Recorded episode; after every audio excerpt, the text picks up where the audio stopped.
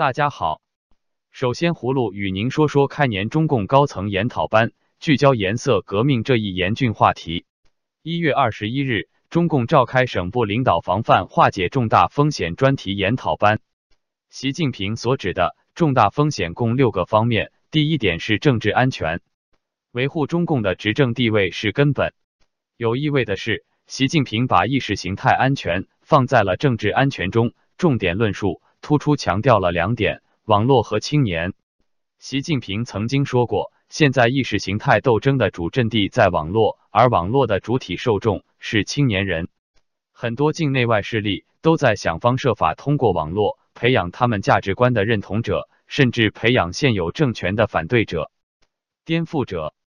前些年发生在中东的阿拉伯之春，以及最近欧洲发生的黄马甲运动。无一不是从网络发酵，以青年人为参与主体，最终造成政权更迭。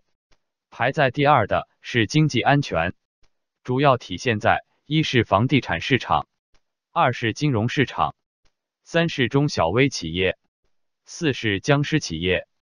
第三点是科技安全，第四点是社会安全，第五点是外部环境安全，第六点是党内执政安全。葫芦认为，习近平的倒行逆施使中共内外交困。目前，中共感到了政权合法性危机，他们恐惧颜色革命，但只要他们不放弃一党专制，惊涛骇浪的到来是必然的。接着，与您说说嘉士生源团核心成员视频认罪，支持深圳嘉士公司工人组建独立工会的生源团周一表示，他们的部分学生成员被当局约谈。并被要求观看四名被消失团友的认罪视频。几位声援团骨干成员在视频中表示，他们因为被激进组织洗脑，做出违法行为。四名参与录制认罪视频的家事工人声援团成员包括北大外国语学院毕业生岳鑫、北大医学部毕业生顾家月、中山大学硕士毕业生沈梦雨，以及南京农业大学毕业生郑永明。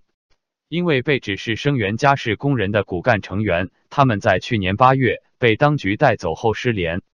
他们在视频中表示，他们是被某个不具名的激进组织洗脑，才做出了违法行为。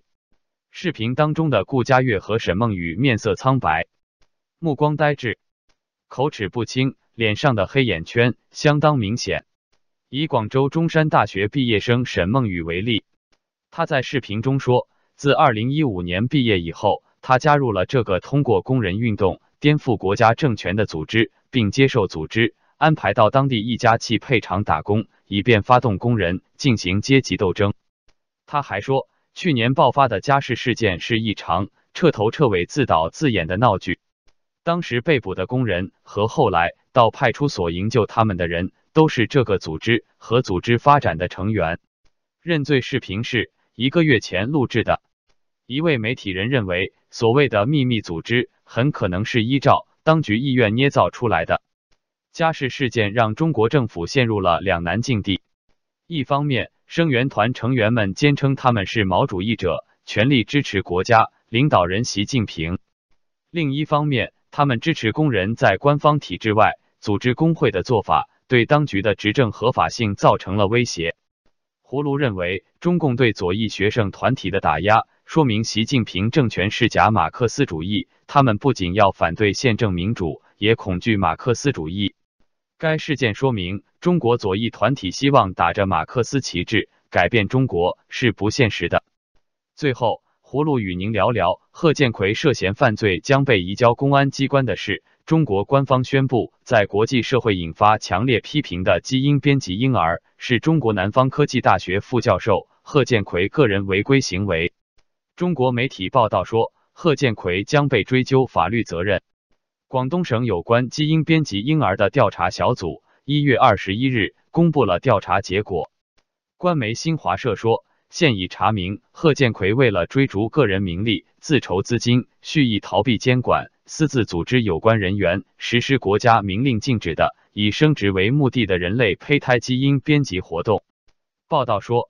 调查组表示，将对贺建奎及涉事人员和机构依法严肃处理，涉嫌犯罪的将移交公安机关处理。深圳的南方科技大学随即发表声明，开除贺建奎的副教授职务。